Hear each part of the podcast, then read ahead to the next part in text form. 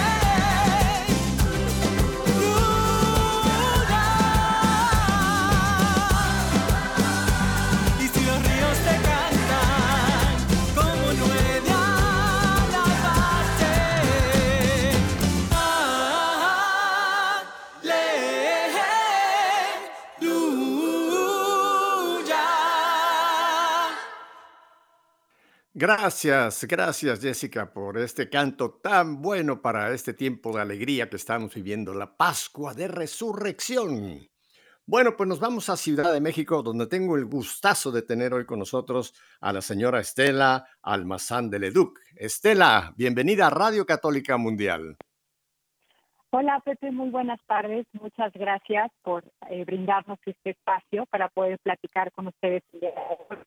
Gracias a tu auditorio y gracias a todas las personas que nos escuchan. Claro. Oye, Estela, te, gustó este canto tipo moderno que nos llevó esta chica ah, Jessica? Mira, yo, yo digo que en, Pascua, en Pascua toda la creación, siempre. Creo que nosotros los seres humanos somos los que a veces no estamos en alabanza al Señor, pero dice, toda la creación alaba al Señor y esta es una gran verdad. En los mares, los ríos, las montañas, la naturaleza, las aves, en fin, están en una continua alabanza a su Creador. Y qué triste que nosotros los humanos solamente decimos que solamente Pascua es un tiempo de alegría y de alabanza. Tiene que ser toda nuestra vida, ¿no te parece, Estela?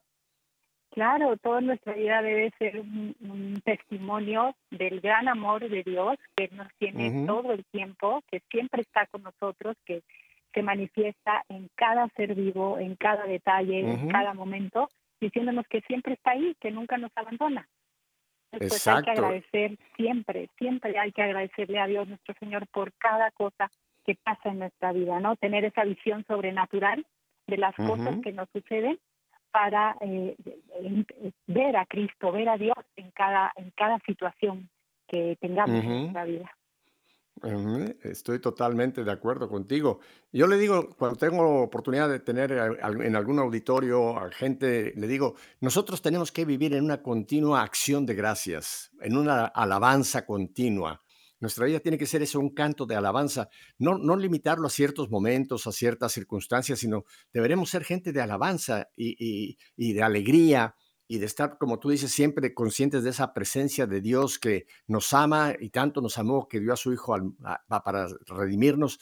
Pero vuelvo al punto, Pascua ese es el tiempo más apropiado. Estamos celebrando que Cristo ha resucitado, aleluya, aleluya. Eso nos tiene que dar de alegría, Estela, porque si Cristo no hubiera resucitado, entonces sí que seríamos los más infelices de todos los posibles seres que de la creación. Pero no, Cristo ha resucitado, aleluya. Estela, antes de que hablemos de, ese gran labor, esa gran labor que realizas tú con otro grupo de personas, cuéntanos solamente un poquito de Estela para que la gente te conozca un poquitín y entonces eh, vamos a primero ver quién es para después lo que hace. quién, quién, es Estela, Estela Almazán de Leduc? Así en, en, una breve reseña. Sí, Pepe, muchas gracias. Eh, yo soy Estela Almaraz de Leduc, soy eh, tamaulipeca, nací en Ciudad Victoria, Tamaulipas eh, pues en una familia eh, maravillosa, con unos padres amorosos, eh, siempre con una gran fe, con un una gran amor a nuestra madre. Y bueno, estoy casada desde hace 30 años con mi esposo Arturo Leduc y tenemos tres hijos, María Fernanda, Arturo y Ricardo. ya son adultos, mi hija tiene 27, mi otro hijo Arturo tiene 24 y tengo un hijo de 22. Entonces ya son adultos en camino a ser independientes, gracias a Dios, y pues llenos de bendiciones aquí en casa y en toda la familia. Entonces, esa soy yo. Muchas gracias. Qué bien. Oye, perdón, te quiero, quiero pedir una aclaración porque yo tengo tu apellido como Almazán, pero tú me dices que es Almaraz. Exacto, soy Almaraz. Y me faltó decir algo, ah, algo muy importante. Soy una ferviente hija de nuestra Madre del Cielo. Le he entregado mi corazón y eso es lo que ha transformado mi vida y el hecho de que estemos hoy aquí platicando ha sido por un encuentro personal que yo tuve con ella hace ya pues aproximadamente unos seis años. Entonces eso mm. es un acontecimiento que ha marcado mi vida y que pues a partir de ahí vivo en alabanza a Dios nuestro Señor acompañando a nuestra Madre. Mira, este, la Pepe tiene fama de ser muy preguntón y tú lo vas a saber por qué. Ahora yo te quiero hacer la pregunta, ¿cómo fue ese encuentro con María? Porque es interesantísimo oír un relato de alguien que ha tenido esa experiencia. ¿Cómo fue ese encuentro con María Estela? Pues es maravilloso, porque eh, siempre los encuentros con ella son maravillosos. Eh, yo tengo una gran amiga de la infancia que es Beatriz, que tú bien conoces. Eh, y a ah, través Beatriz de Arce de Blancos, claro. Exacto, fundadora de la Compañía de María.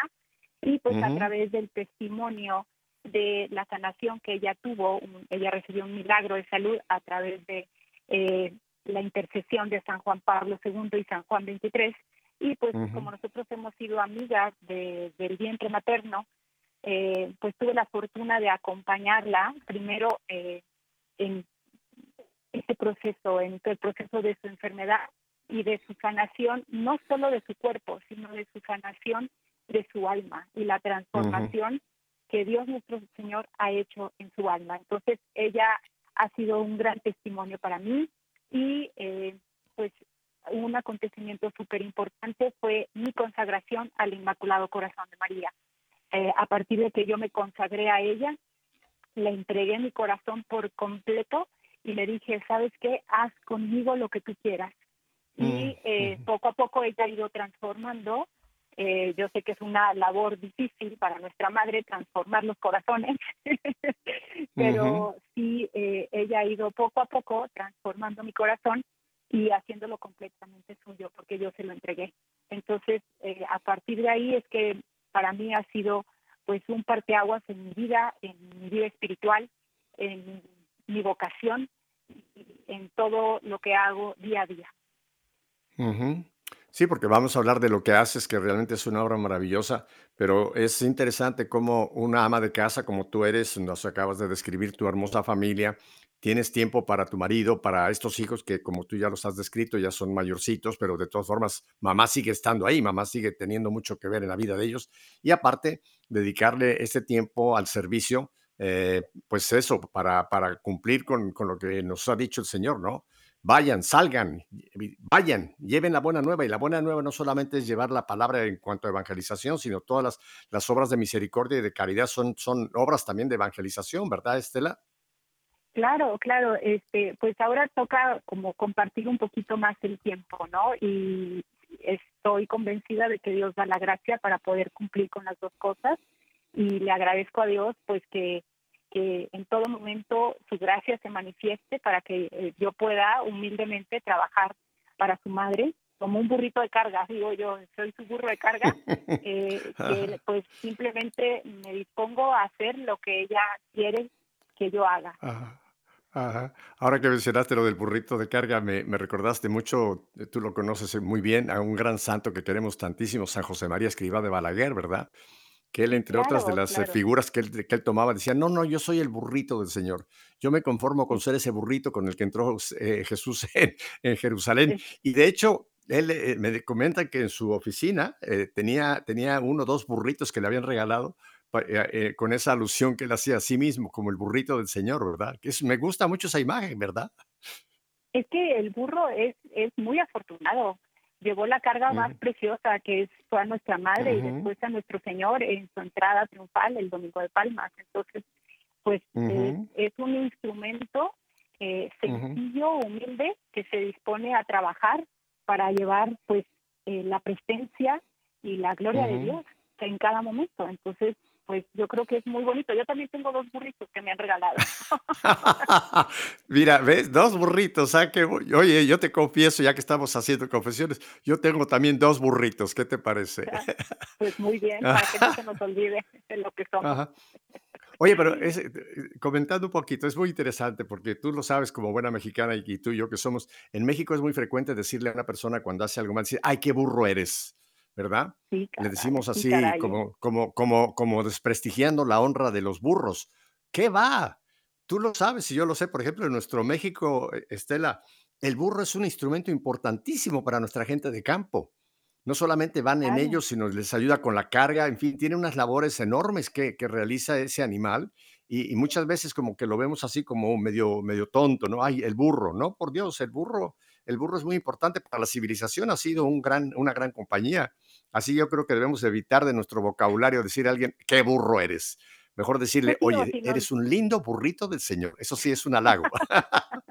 y si nos dicen, pues tomarlo como un halago, realmente es un halago, un instrumento, un instrumento humilde y sencillo que trabaja en todo momento en pos de eh, llevar la presencia y eh, ser instrumentos de Dios nuestro Señor y de nuestra Madre Santísima.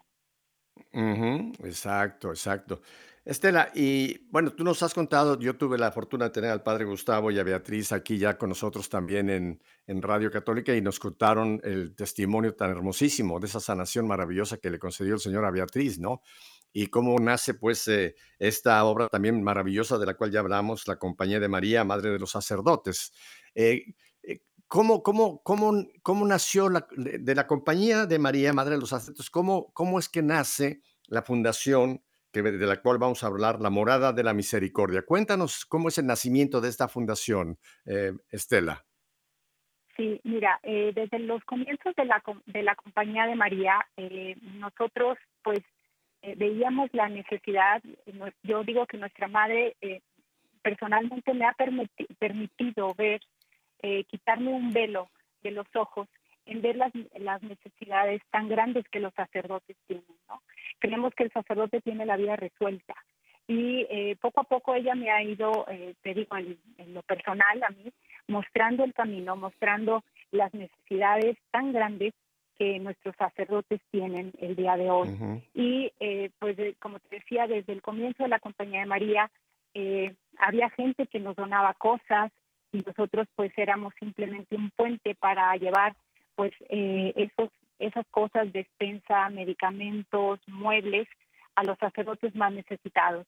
Entonces, eh, yo te puedo decir, desde que fundamos la Compañía de María, eh, venimos haciendo obras de misericordia para los sacerdotes, pero en el año de 2019 eh, vimos la necesidad ya de pues formalizar y hacer una asociación civil eh, legalmente constituida, sin fines de lucro, que nos permitiera, pues, de manera ordenada, poder obtener los medios para ayudar a los sacerdotes en sus necesidades más básicas. Entonces, como nuestro carisma es hacer las 14 obras para los sacerdotes, pues se necesitaba algo que, pues una institución, un ente jurídico que fuera el encargado de pues obtener estos medios y de poder eh, hacerlo de una manera ordenada, ¿no? O siempre es importante el orden. ¿Aló? Y fue así, sí, aquí sigo, y, te digo, y fue así que, que pudimos ya constituir la fundación como una asociación civil sin fines de lucro y pues que es, como te decía, creada para ayudar a las personas en estado de vulnerabilidad y para atender las necesidades básicas de nuestros sacerdotes. Mira, em, lo comentó, lo comentaron eh, el padre Gustavo y Beatriz, pero me gustaría que lo volviéramos a presentar, porque es un punto que mucha gente ignora, lo que tú acabas de mencionarnos, Estela. Como tú dices, pensamos que los sacerdotes tienen todo resuelto, ¿no? Que ya tienen casa, tienen comida, no tienen, tienen seguro médico, en fin, que están chévere, como, como decimos aquí en Miami. Pero ustedes que han, han descubierto que muchos de nuestros sacerdotes tienen tremendas carencias eh, materiales y también espirituales, por supuesto, pero vamos a empezar por lo material, ¿no? Muchas veces vemos al padre que celebra las misas, que bautiza, que casa, que entierra, etcétera, pero no, no, nos damos cuenta de la vida, digamos, ya más privada de los sacerdotes y de que efectivamente muchos de ellos viven en situaciones de, de, pobreza, en situaciones de carencia. ¿Cómo descubrieron ustedes esta tremenda necesidad de apoyar no solamente material, sino también espiritualmente a nuestros queridísimos sacerdotes, Estela? Pues mira, en el plano material, eh, pues es súper importante el tener una cercanía, ¿no? El, acercarse al sacerdote y ver su realidad, eh, platicar con él, porque somos muy dados a pedirle, Padre, rece por mí porque estoy pasando por esto. Padre, este, oficie una misa por mí, celebre una misa por, por mí o por mi familiar, ¿no? Vaya a llevar los sacramentos, pero tenemos que pensar en que el sacerdote es un ser humano, con una vocación divina, lógicamente, pero es un ser humano que viste y que calza. Entonces es muy importante detrás de, de esa de esa persona que celebra, de, ese sacerdote que celebra, eh, ver en su humanidad qué es lo que él está viviendo. Y en ese sentido, pues preguntarle, padre, qué es lo que usted necesita, qué es lo que usted le gustaría eh, qué necesita para su casa, eh, necesita algún medicamento si lo vemos enfermo, o si necesita un par de zapatos, o si necesita un mueble para su casa. Eh, son ese tipo de cosas que, que tenemos que estar muy al pendiente de ellos, porque somos muy dados también a exigirle al sacerdote que esté listo y que esté pronto para atendernos, ¿no? Y que siempre esté en la mejor disposición. Pero no sabemos tal vez si ese sacerdote tiene comida. Y entonces si tiene hambre, pues ¿cómo quieres que esté de buen humor, verdad? O si está enfermo, pues tampoco va a tener la energía para ir y atender a los demás enfermos o para impartir los demás sacramentos. Claro. O si ese día no está bien porque su colchón ya está viejo y es súper incómodo, pues lógicamente que el padre va a estar cansado todo el día y no va a poder pues eh, desarrollarse en su ministerio pues con la energía que se requiere, ¿no? No, y lo que es, y lo que es, y lo que es eh, más triste, aunando a esta carencia, es que no solamente a veces exigimos a nuestros sacerdotes, sino tú lo sabes, Estela, que también hay mucha crítica a los sacerdotes. Hay gente que está esperando ver, ver en, qué, en qué puede echarle tierra al sacerdote. Y tristemente, tenemos que reconocerlo, que a, raíz de que se destapó toda esta situación de la pedastría, que son una minoría, pero que la prensa se ha encargado de magnificar y de crear una imagen de que todos los sacerdotes son pedastras, ¿no? Y tristemente, Estela, porque yo los he encontrado, hay muchos católicos que cuando les hablas del sacerdote dicen, ah, no, estos son unos perdidos, ah, no, estos son unos pecadores, ah, no, estos... Es, es, terrible esa actitud que se tiene muchas veces de criticar y estar buscándole eh, la piedra en el zapato al, sacerdote, ¿verdad? Tenemos que evitar eso a, toda costa. Sí, eh, es súper importante tomar conciencia de que el sacerdote es una, un ser humano eh, con una vocación que es, él es elegido por Dios desde antes de nacer. Esos son nuestros sacerdotes, es Cristo en medio de nosotros. Y no está en nosotros juzgarlos ni criticarlos. No sabemos lo que hay detrás de cada corazón. Y pues, desafortunadamente hace más ruido eh, en los medios de comunicación, pues alguien que se porta mal que alguien que se porta bien. Pero tenemos que eh, ver los ejemplos, que hay muchísimos de sacerdotes que están totalmente configurados con Cristo, que se entregan a pesar de cualquier circunstancia, a pesar de pues tener carencias, tú los ves y es una entrega a la Santa Iglesia y a su vocación, que pues yo lo que digo es hay que rezar por ellos, hay que rezar por oh, ellos, por sus fragilidades, porque todos tenemos. Y como decía nuestro Señor, el que tenga libre de pecado, que tire la primera piedra. Entonces, pues no, el único que juzga es Dios. Y no sabemos qué estaba pasando en el corazón de él o de ciertas personas cuando a veces nos contestan mal o cuando hacen alguna cosa que no nos parece o pues dicen es que el sermón no me gustó, pues hay que rezar por ellos, reza por él, reza por él y pide que el Espíritu Santo lo llene de dones y gracias para que pueda ser un sacerdote santo.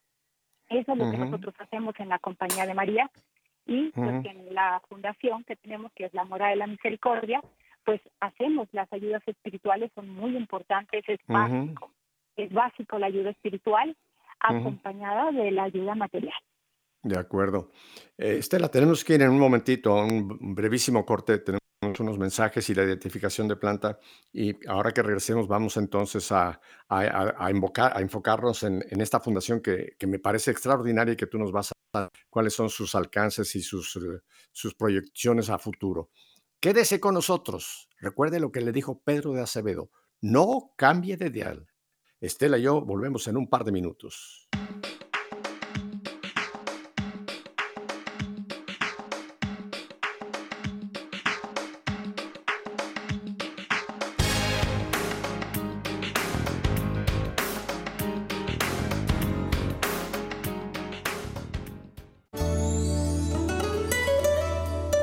Te doy gracias, Señor, porque estabas airado contra mí, pero has cesado tu ira y me has consolado.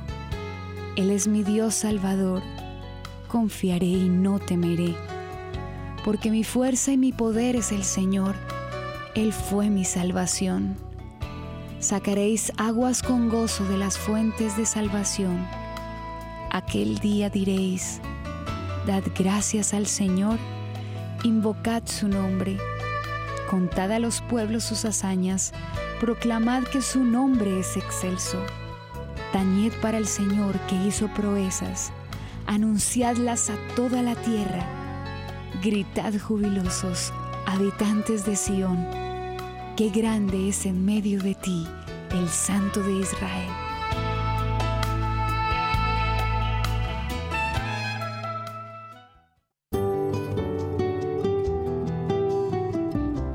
Oración es la mejor arma que tenemos. Es la llave que abre el corazón de Dios. Debes hablarle a Jesús, no solo con tus labios, sino con tu corazón. En realidad, en algunas ocasiones debes hablarle solo con el corazón. Padre Pío.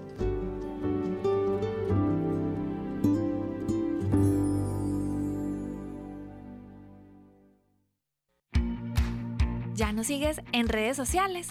Encuéntranos en Instagram y Facebook como arroba EWTN Radio Católica Mundial para que estés al tanto de nuestra programación, además de mensajes que alimentan tu fe.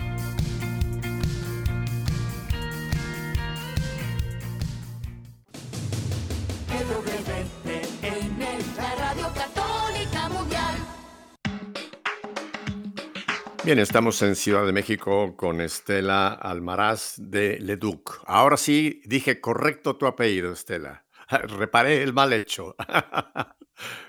Ah, Estela. Sí, Eh, no sé si... Ajá, ay, qué bueno que pensé por un momento que, que te había perdido. Ya empezaba yo a preocuparme como la Virgen y San José cuando perdieron al niño en Jerusalén, pero no, te tenemos acá. aquí estoy. Eh, mira, Estela, en, ah, en mis largos años ya de servicio en la iglesia, he tenido oportunidad de compartir con cientos de sacerdotes, obispos, cardenales, etcétera. Y, y muchas veces eh, me han hecho confidencias, Estela, eh, de muchas veces la soledad que ellos sienten. Porque pensamos que porque está en una parroquia y que hay mucha bulla y que hay misas y que hay sacramentos y que todo, y que el padre está muy sonriente, pero muchas veces eh, cuando, cuando ya quedan solos ellos también, si no tienen, eh, algunos viven acompañándose uno, dos o tres para apoyarse como una pequeña comunidad, pero hay otros muchos que no, que viven solos. Y me han comentado que ellos también tienen momentos de gran soledad, incluso tienen momentos de tentación, porque tú lo has mencionado, son humanos y el diablo también los tienta, por supuesto, y quizá con más fuerza porque son, como tú has dicho, instrumentos del Señor, ¿no? Así que tenemos que tener una gran compasión, un gran amor y un gran apoyo hacia estos queridísimos servidores del Señor, nuestros hermanos sacerdotes, Estela. Estela, entonces, ahora cuéntame de esta fundación, Fundación La Morada de la Misericordia. ¿Cuándo nace? ¿Nos has dicho? En mayo de 2019 fue constituida como una asociación civil sin fines de lucro y que fue creada para ayudar a las personas en estado de vulnerabilidad, principalmente para nuestros sacerdotes más necesitados. Y, O sea, la, pues, la nuestro- primera meta son los sacerdotes, pero ustedes han ampliado muchísimo ese- esa, esa mano de ayuda, ¿verdad? Sí, sí, sí. Eh, ayudamos a personas, como te dije, en estado de vulnerabilidad. Nuestro carisma es, pues, ayudar más a los sacerdotes, pero sin embargo también ayudamos a otras personas que lo necesitan. ¿Y Sí. cómo, cómo es que ustedes seleccionan o cómo es que descubren a esos sacerdotes que necesitan, como tú lo has bien marcado, la ayuda espiritual y la ayuda material? ¿Cómo, cómo los descubren y, quiénes son las personas en estado de vulnerabil- vulnerabilidad que tú mencionas?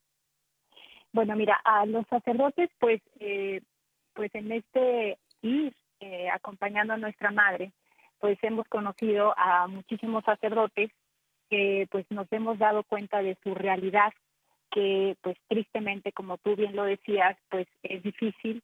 Eh, muchos de ellos, eh, al cambiarlos de parroquia, eh, pues, vemos, se, llegan y en su casa parroquial, pues, a veces no tienen muebles, no tienen artículos básicos que cualquier Mm. persona tendría en su casa. Entonces, eh, de la mano del obispo, eh, nosotros es que pues los ayudamos y los atendemos en esas necesidades básicas. Eh, ayudamos a algunos sacerdotes con despensas, con medicamentos, eh, a los sacerdotes ancianos los hemos ayudado pues, también con sillas de ruedas, les hemos donado colchones para sus camas, a las casas sacerdotales, a las casas parroquiales, como te decía, pues desde el salero y pimientero. Gracias a Dios hay mucha gente que confía en nosotros y nos dona muchísimas cosas y nosotros las seleccionamos para que pues lo que el sacerdote necesite para su casa parroquial, para él. Nosotros no ayudamos a reparar las goteras de las parroquias. Ese no es nuestro carisma. Nuestro carisma es atender al sacerdote en su persona, en sus necesidades básicas. Entonces, eh, como te decía, pues eh, los ayudamos en ropa, hay gente que nos dona ropa y pues la ropa está impecable y pues muchos sacerdotes pues a veces necesitan un buen pantalón, un buen suéter, zapatos, a los seminaristas también los hemos ayudado, a los muchachos les gusta mucho que les regalemos ropa deportiva, ¿no? Entonces, mm, cuando nos llegan camisetas de fútbol, de los equipos de fútbol, pues las mandamos a los seminarios. Eh, también pasa que mucha gente aquí en la Ciudad de México pues está cambiando, esto es una ciudad con muchísimo movimiento, entonces se cambian de casa y nos donan sus muebles. Eh, la mayoría están en excelente estado y cuando son muebles muy grandes, eh, que son para espacios grandes, pues los eh, mandamos a los seminarios, pues porque ya ves que ahí siempre los espacios son grandes y siempre hay muchísima necesidad también. Entonces les mandamos comedores, salas, vitrinas, vajillas, eh, bueno, desde la sábana, toalla, cobertor, tapete del baño, o sea, todo lo que una persona necesita en su casa. Es, Digamos que somos como la mamá y la papá y el papá espiritual, porque nunca pensamos en reemplazar a sus a sus padres biológicos, pero la madre espiritual que resta y que está al pendiente también de sus necesidades básicas, ¿no? Entonces, eh, es un poco de lo que hemos hecho en la parte de la formación espiritual de los sacerdotes, pues eh, también eh, hemos impartido ayudas económicas para estudios en la Universidad Pontificia, aquí en la Ciudad de México, para cursos de formación de sacerdotes y pues con todos los recursos espirituales que el Padre Gustavo también escribe, que pone a disposición de todos los sacerdotes eh, a través de las redes sociales de la Compañía de María, pues también los acompañamos con eso, ¿no? Rezamos mucho por ellos y ofrecemos nuestra vida por ellos. Entonces es, es, es completo todo, ¿no? O sea, porque lo material se va, pero lo espiritual es lo que permanece. Entonces siempre toda ayuda material va acompañada de la ayuda espiritual. Lo primero es la ayuda espiritual para que de ahí pues se derramen muchas gracias y todo lo demás se entonces eso es y, lo que hacemos. Y esa, eh, eh, esa, ayuda espiritual que mencionas me parece muy interesante si la pudieras ampliar, porque nuestros sacerdotes necesitan apoyo también, aunque vienen ya con una formación de teología y pide su formación sacerdotal, pero necesitan también ayuda espiritual. Eh, ¿cómo, ¿Cómo es que les brindan ustedes ayuda espiritual al sacerdote que la necesite? Pues mira, primero es la oración, ¿no? O sea, nosotros como madres espirituales y custodios de sacerdotes ofrecemos nuestra vida de piedad, lo que cada uno mm. resta y lo que cada uno vive en su día a día es un ofrecimiento eh, diario que hacemos a nuestra madre para que ella pues lo convierta en ofrenda y sea digno y pues de ahí se derramen muchas gracias. María es la dadora de todas las gracias, ¿no? Entonces pues en sus manos todo es posible. Eh, y eh, como te decía... Déjame, pues, déjame te detengo aquí porque me recuerdo algo que es muy interesante que tú quizá lo, nos lo puedas presentar nuevamente. Ustedes, eh, hay, hay, muchas personas que están unidas a, esta, a la Compañía de María en este, en, este, en este proyecto de orar por los sacerdotes. Y según recuerdo, si no estoy equivocado, nos decía Beatriz, de que a una persona le asignan nombres de sacerdotes que quizá nunca en su vida va a conocer, ¿verdad? Pero que los, los adopta como madre espiritual para tener esa continua intercesión por ellos. ¿Es correcto así, Esther? E, Estela. Exacto, e, exacto. O sea, nosotros cuando una persona eh, quiere unirse a la Compañía de María como madre espiritual o custodio, le enviamos eh, un, mensajito donde va el nombre de un cardenal, un obispo, un sacerdote, un seminarista y una vocación que aún está en el vientre de su madre para que no se aborten futuras vocaciones de sacerdocio. Entonces, mm, eh, pues es muy difícil que conozcamos una señora común y corriente, una persona común y corriente que conozcamos un cardenal, pero pues ellos necesitan muchísima oración porque son los que dirigen la iglesia. Y pues lógico, rezamos siempre por el Papa, es por el primero que rezamos, ¿no? Por nuestro Santo Padre, el Papa Francisco, es el primero por el que rezamos. Nosotros en la Compañía de María estamos en completa unidad con el Papa Francisco y rezamos siempre por él. Y, eh, y aunque no los conozcamos, pues el, el amor de, madre y el amor de padre, eh, pues traspasa las fronteras y, y, yo digo que la, la unión espiritual es mucho más profunda a veces que la, que la unión biológica. Y como esta es una vocación que la Virgen da, pues es de ella, es el amor de ella. Y para ella no existen fronteras. Para ellos, para ella todos somos sus hijos y a todos nos quiere igual. Entonces, pues igual ella quiere que todos los sacerdotes del mundo entero tengan una madre espiritual y un custodio que no solo ofrezca sus oraciones, sino ofrecer la vida. Y ofrecer la vida significa todo, todo lo que tú haces en tu día a día, en tu trabajo, las alegrías, las tristezas, los momentos de unión familiar, los momentos en que te toque estar sola, todo, todo lo ofreces y por más pequeño o grande que sea, pues es ofrenda. Se hace ofrenda si lo haces con amor y ella lo convierte, lo convierte en una ofrenda que se te ayuda esta ofrenda maravillosa para que pues, se derramen muchísimas gracias en todos nuestros sacerdotes, porque es a través de ellos que viene la compresión del mundo entero. Correcto. ¿Y Estela, esta obra está limitada a México o es una obra internacional? La Compañía de María es una obra internacional. Nosotros ya estamos en cinco países y no, todo lo hacemos a través de las redes sociales. Entonces nosotros no es que tengamos una oficina en tal lugar, no, todo lo hacemos a través de las redes sociales, que es lo de hoy, ¿no? todo el, mundo entero se mueve a través de las redes sociales y nos estamos comunicando de continente a continente y pues ahorita nosotros somos un ejemplo, ¿no? Tú en Miami, yo en la Ciudad de México, pues estamos comunicados, ¿no? Y con toda la gente que ahorita en este momento nos está escuchando, pues esa es la maravilla, hay que utilizar las redes sociales para bien. Es, eso, es, es una cosa que, que todo cristiano debería de, de hacer, ¿no? Utilizarlas para bien, para evangelizar, sacarles provecho, sacarles jugo, como decimos aquí en México.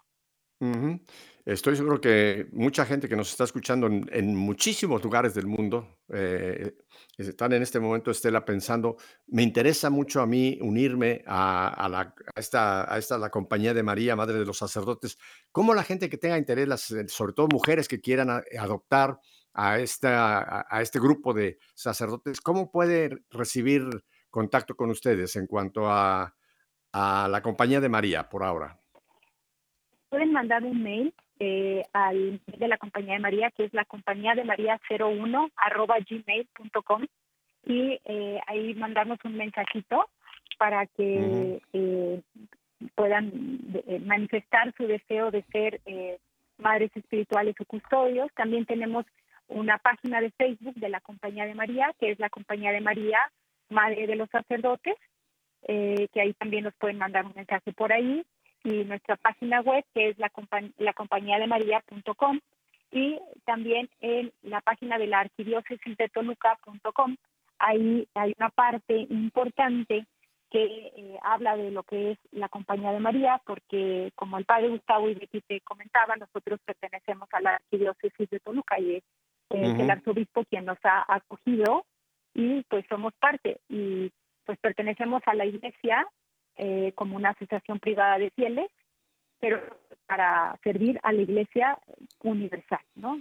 Entonces, pues así también te podría dar mi número de teléfono, nos pueden mandar un, WhatsApp y con muchísimo gusto eh, pues le damos seguimiento a su inquietud. Eh, mi número es, es de la Ciudad de México, es el 52 55 2300 5026. Qué atrevida eres, ¿eh? de dar tu número de teléfono. para, servir a mi madre, es que nada es mío, todo es ella. claro, claro, claro. Pero mira, doña Juanita no le dio tiempo de apuntar. Déjame, déjame repetir las direcciones que diste, porque estoy seguro que hay gente que dijo, Pepe, no pude llegar a un papel y un lápiz. Bueno, ya lo tienen, ok. El correo es la compañía de María, todo juntito, ¿eh? La compañía de María 01 arroba, y es Gmail. Ahora, si usted no habla inglés, ¿qué es Gmail? Ponga G de gato, M-A-I-L. G de M-A-I-L punto com. G-M, G-M de mamá. G-M-A-I, ¿ves? Qué bueno que tengo a una mujer que corrige los errores de... Ajá. G-M-A-I-L.com. Ahí está. O si quieren, la página es www, que es como dicen en México, en otros lugares en www, no, bueno, www.lacompañiademaria.com. Y el teléfono que se acaba de atrever Estela a dárselos es 52 55 2300 5026. ¿Qué te parece qué memoria tengo, eh? Mm. Buenísima. No, los tengo aquí delante de mí. Exacto. Eh, eh, Estela, eh, me interesa ahora muchísimo que vayamos a la parte de las personas, como dices, con necesidades. Ya creo que nos queda claro esa proyección hacia los sacerdotes, pero ahora ustedes están cumpliendo con algo importantísimo que yo menciono muchas veces, que es el capítulo 25 de San Mateo, el juicio final. ¿Cuál va a ser nuestro juicio? ¿Recuerdan ese pasaje cuando dijo el Señor, tuve hambre y me diste de comer, tuve sed y me diste de beber, estuve enfermo y me visitaste, estuve en la cárcel y me fuiste a ver, fui forastero y me hospedaste, etcétera, etcétera, etcétera? Y cuando le preguntan, pero Señor, ¿cuándo tú estuviste enfermo? ¿Cuándo tuviste sed? Cada vez que lo hicieron con uno de mis pequeños, a mí lo hicieron. esas obras a, a, la gente en necesidad son tan, tan importantes al corazón del Señor, Estela, y ustedes están proyectándose entonces también a gente con necesidad. ¿Cómo, cómo seleccionan, cómo es que a quienes ustedes ayudan independientemente de los sacerdotes también, las personas que tú mencionas con necesidades eh, también materiales? Eh, mira, Pepe, eh, es muy importante, pues nuestro obispo nos, ok, ayuden a los sacerdotes, pero también ayuden a las demás personas. Entonces, una acción muy bonita que hemos hecho recientemente es eh, con todas las cosas que las personas nos donan, eh, seleccionamos lo que va para los sacerdotes, pero también nos donan muchas cosas que, que no le servirían a un sacerdote. Entonces hay juguetes, cosas de casa, eh, ropa de mujer, ropa de niños. Entonces lo que estamos haciendo es bazares en las parroquias más necesitadas mm. y entonces llevamos toda nuestra titipuchal de cosas este, que nos donan y hacemos mm. un bazar y entonces ayudamos ahí a las personas más necesitadas, a la comunidad, pues eh, vendiendo cosas muy buenas realmente, porque los seleccionamos muy bien a precios súper económicos. Y es una manera de ayudarlos, ¿no? Para que puedan, pues también ellos satisfacer pues sus necesidades básicas. simplemente un gusto a veces, ¿no? Entonces es muy bonito ver cómo las personas pues agradecen este tipo de, ayudas que nosotros hacemos y a la vez ayudamos al sacerdote de la parroquia y pues también obtenemos fondos para como fundación seguir ayudando a los demás sacerdotes. Entonces es un ejemplo muy eh, pues muy gráfico, ¿no? Eh, con una cosa que pues es un desecho para alguien más, que para alguien pues ya no le sirve o ya no lo usa, pues nosotros siempre le damos un uso, siempre, siempre, siempre. Entonces es algo muy bonito y pues el mm. acompañamiento espiritual de las personas, ¿no? Eh, no nos vayamos tanto a lo material, como te digo, también el acompañamiento espiritual de tantas personas que se acercan a nosotros pidiendo consejo, pidiendo ayuda, eh, las mm. invitamos a orar, porque nosotros rezamos por los sacerdotes y por la unidad de la familia. Entonces es súper mm. importante. Importantísimo. también, ¿no? Claro, claro. Entonces, si, si te entendí bien, la, ayuda que dan ustedes es a través de estos bazares, eh, lo que se llega a recolectar de la venta de esos artículos es en, la parroquia que lo canaliza el párroco a las personas que siente que necesitan esa mano de ayuda. ¿Es así? Es una venta de bazar. Es una sí, sí, pero digo, el, producto de la venta, el, producto de la venta, eh, ¿cómo lo canalizan hacia los necesitados? No, el, eh, o sea, las personas necesitadas van y compran a precios súper baratos. Ah, ya veo, ya, ahora ya te entiendo. O sea, que pueden adquirir eh, artículos que, por decir una cosa, que a lo mejor costaría mil pesos, a lo mejor lo van a conseguir por 100 pesos, por decir, por decir algo, ni ¿no? 100 pesos, ni 100 pesos. O sea, lo más caro oh. son 50 pesos.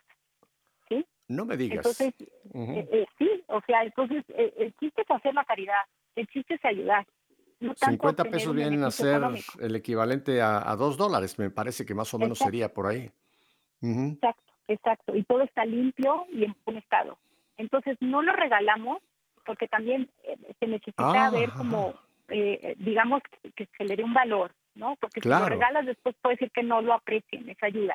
Pero lo vendemos tan barato que es muy accesible a todas las personas. Entonces, pues eh, así ayudamos ah. a la comunidad muy necesitada y ayudamos también al párroco. Claro, claro, no, y me, me parece una idea de muy, muy, muy genuina el que sea una, casi es un precio simbólico el que pagan por, por adquirir un artículo uh, bueno, un artículo que les va a durar, que les va a, a satisfacer una necesidad. Me parece muy interesante esa iniciativa. Nunca, nunca la había escuchado así, pero mira, todos los días se aprende algo nuevo. ¿Ves cómo los burros aprendemos siempre algo nuevo cada día? Pues es el Espíritu Santo que nos lleva, ¿no? Ajá. Y Estela, ¿y cuál es la proyección que tú ves para, para la fundación?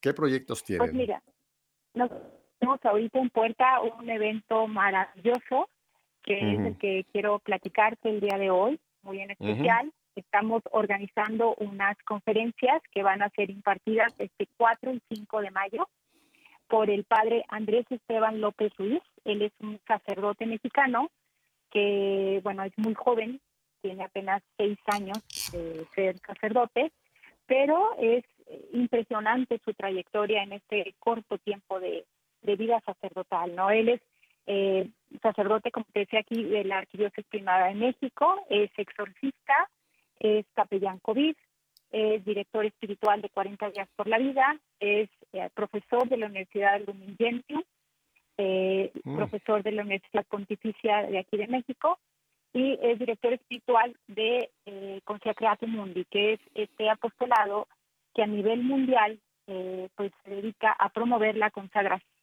al Inmaculado Corazón de María. Entonces, estas ujú. conferencias que nos va a impartir el Padre Andrés, nosotros las titulamos ¿Qué es la consagración al Inmaculado Corazón de María?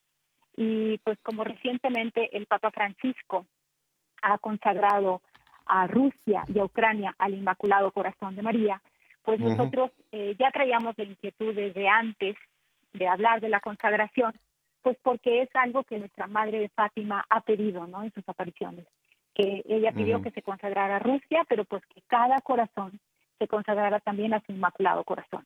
Entonces hemos organizado este evento maravilloso, como te decía, este 4 y 5 de mayo, van a ser presencialmente en la parroquia del Señor de la Resurrección, aquí en Bosques de las Lomas, en la Ciudad de México, en la zona poniente de la Ciudad de México, y eh, pues van a hacer la misma conferencia, ya se va a repetir, a las 11 de la mañana. El padre, eh, como te decía, es director de Consecratum Mundi México, entonces él nos va a hablar, nos va a explicar qué es consagrarse al Inmaculado Corazón de María.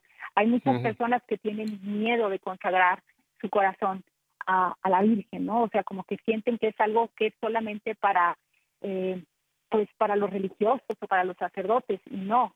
O sea, consagrar tu corazón a María es entregárselo, hacerse, hacerse todo suyo para que ella, pues, solamente haga cosas buenas. Una madre por excelencia como es ella, llena de virtudes, llena de gracia, pues solamente va a hacer cosas maravillosas en tu vida.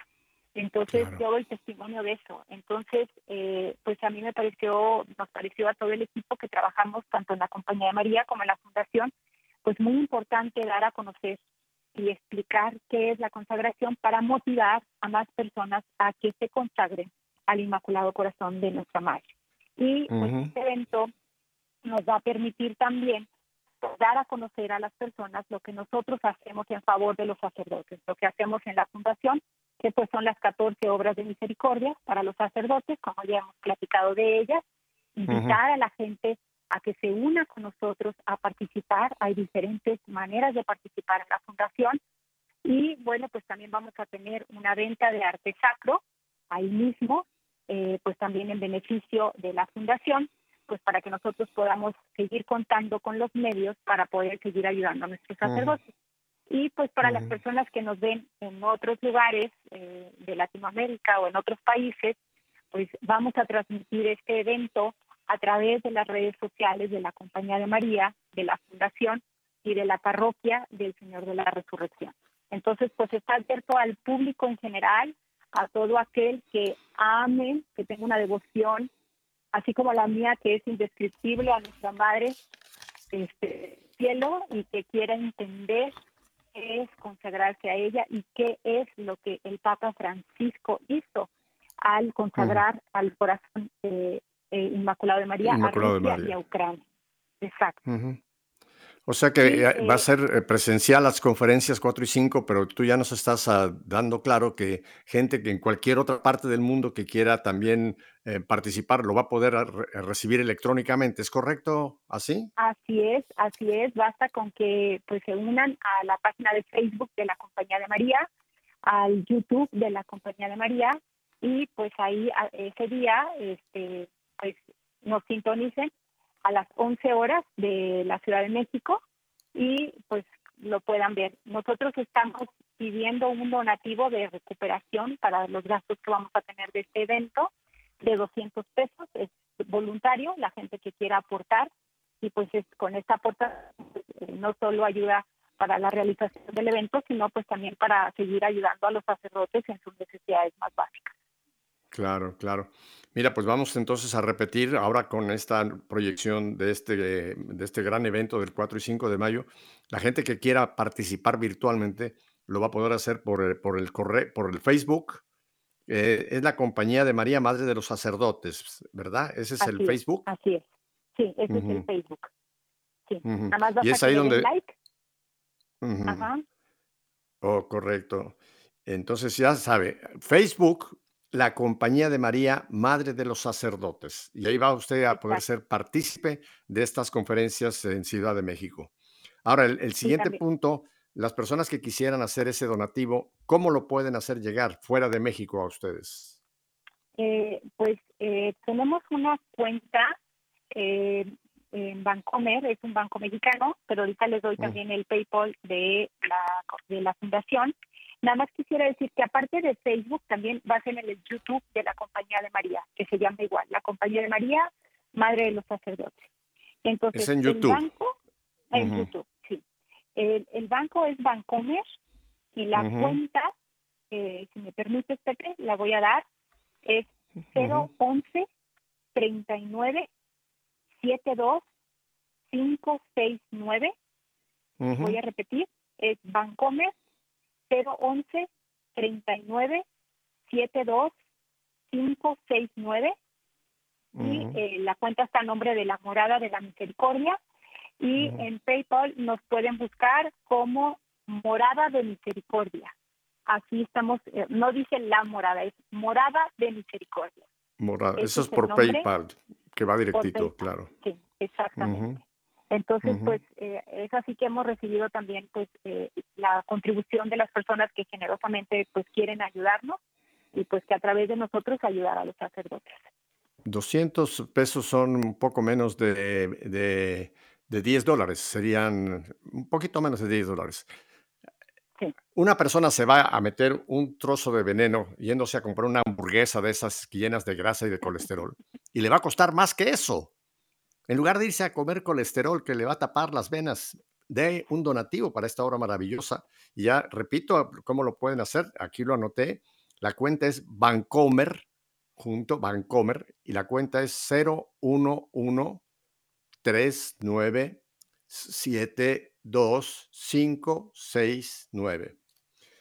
Estela, te estoy infinitamente agradecido por este lindo espacio que nos has brindado y sobre todo que nos has vuelto a traer aquí sobre la mesa esta obra maravillosa que han desarrollado ustedes en México y sobre todo este evento del 4 y 5 de mayo.